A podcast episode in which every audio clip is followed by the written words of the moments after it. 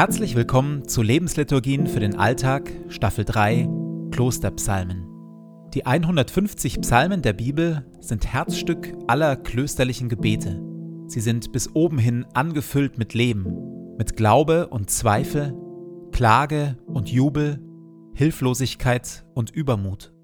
Mit Hilfe der Lebensliturgien tauchen wir ein in die Welt der Psalmen und beten uns wie im Kloster Stück für Stück durch sie hindurch. Jede Lebensliturgie beginnt und endet mit Gebeten, die immer gleich bleiben. Psalmtext und Impulse in der Mitte wechseln. Am intensivsten wirken die Lebensliturgien, wenn sie in Ruhe angehört werden. Und jetzt viel Freude damit.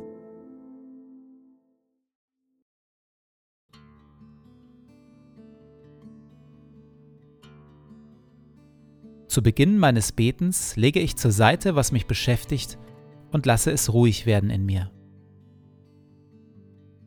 Ich sammle meine Gedanken und atme langsam und bewusst.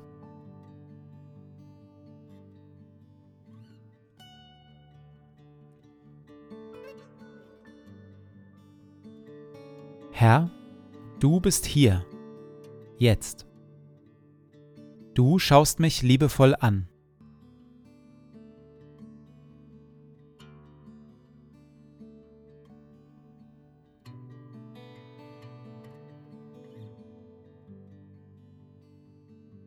Gebet von Benedikt von Nursia, Vater des Mönchtums aus dem 6. Jahrhundert.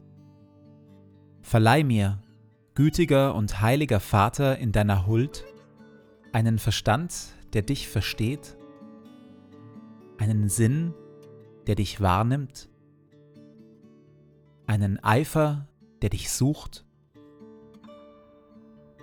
ein Herz, das dich liebt, ein Tun, das dich verherrlicht und eine Geduld, die auf dich harrt. Amen.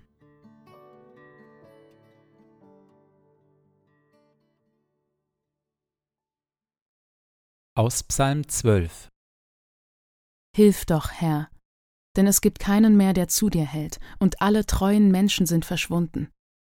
Jeder belügt jeden. Mit ihren Worten schmeicheln sie, aber im Herzen spielen sie ein falsches Spiel. Soll der Herr doch all diese Heuchler hinwegfegen, diese Leute, die großspurig daherreden und sagen, mit der Macht unserer Worte setzen wir uns durch. Niemand kommt gegen uns an. Mit unseren Reden können wir alles erreichen. Alle Worte des Herrn dagegen sind rein. Sie sind wie Silber, das im Schmelzofen geläutert und siebenmal gereinigt wurde.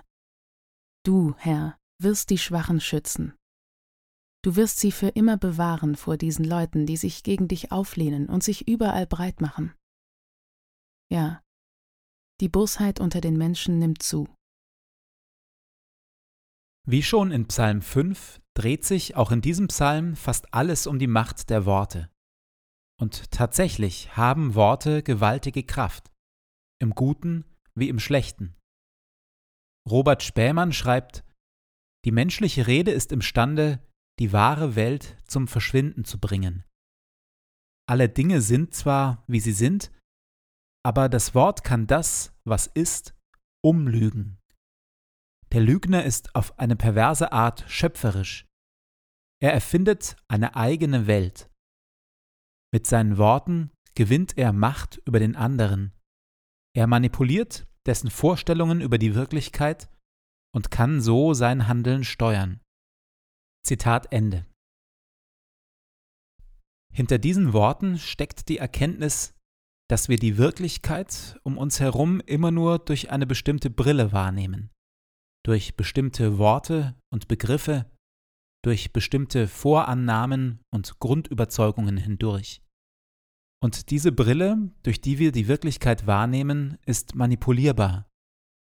Viele sind sich sicher, dass der Klimawandel menschengemacht ist andere behaupten das Gegenteil. Viele halten die meisten Maßnahmen im Kampf gegen Corona für sinnvoll und notwendig, andere halten das Gleiche für böswillige Freiheitsberaubung.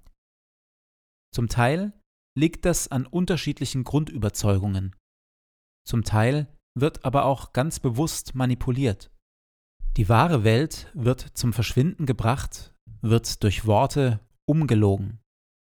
Soll der Herr doch all diese Heuchler hinwegfegen, diese Leute, die großspurig daherreden und sagen, mit der Macht unserer Worte setzen wir uns durch. Niemand kommt gegen uns an. Mit unseren Reden können wir alles erreichen.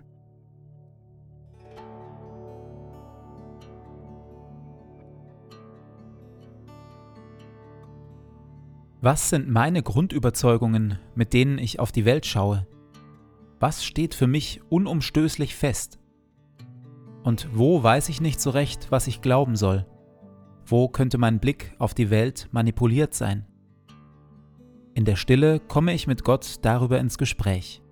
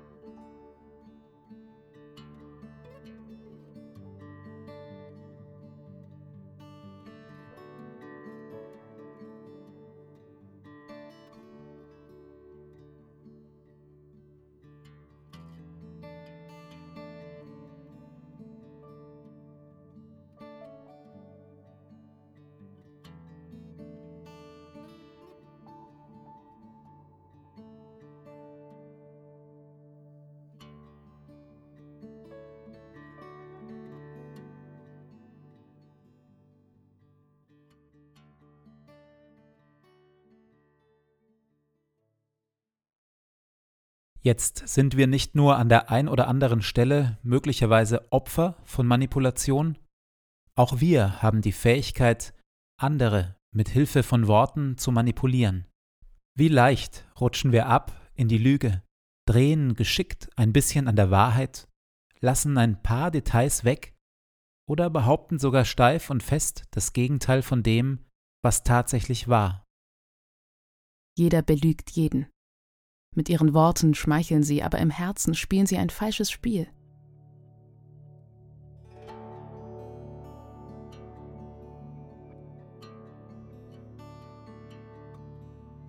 Gibt es Bereiche in meinem Leben, in denen ich ein falsches Spiel spiele? Wo ich nicht ganz ehrlich mit anderen bin? Oder wo ich mir selbst in die Tasche lüge? Wo ich mir selbst etwas vormache? In der Stille halte ich diese schmerzhaften Bereiche in Gottes Licht und lasse mir von Gott zeigen, was ich tun oder sagen soll.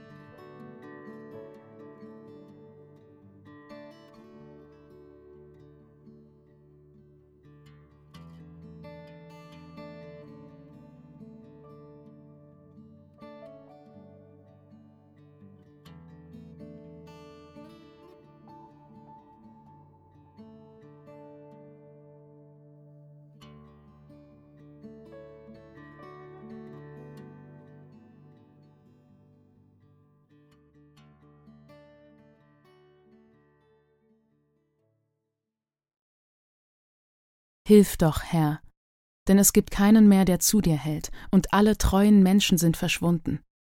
Jeder belügt jeden. Mit ihren Worten schmeicheln sie, aber im Herzen spielen sie ein falsches Spiel. Soll der Herr doch all diese Heuchler hinwegfegen, diese Leute, die großspurig daherreden und sagen, mit der Macht unserer Worte setzen wir uns durch. Niemand kommt gegen uns an. Mit unseren Reden können wir alles erreichen. Alle Worte des Herrn dagegen sind rein, Sie sind wie Silber, das im Schmelzofen geläutert und siebenmal gereinigt wurde. Du, Herr, wirst die Schwachen schützen. Du wirst sie für immer bewahren vor diesen Leuten, die sich gegen dich auflehnen und sich überall breit machen. Ja, die Bosheit unter den Menschen nimmt zu.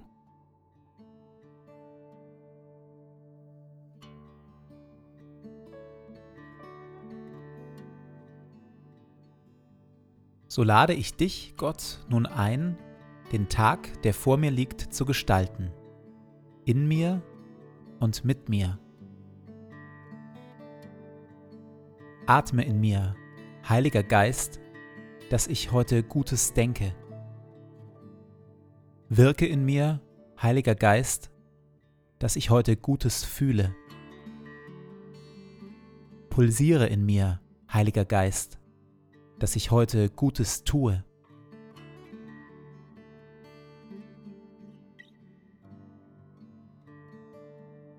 Dir gebe ich meinen Tag und mein Leben. Erfülle mich mit deiner Kraft und mit deiner Liebe, heute und an allen Tagen. Amen.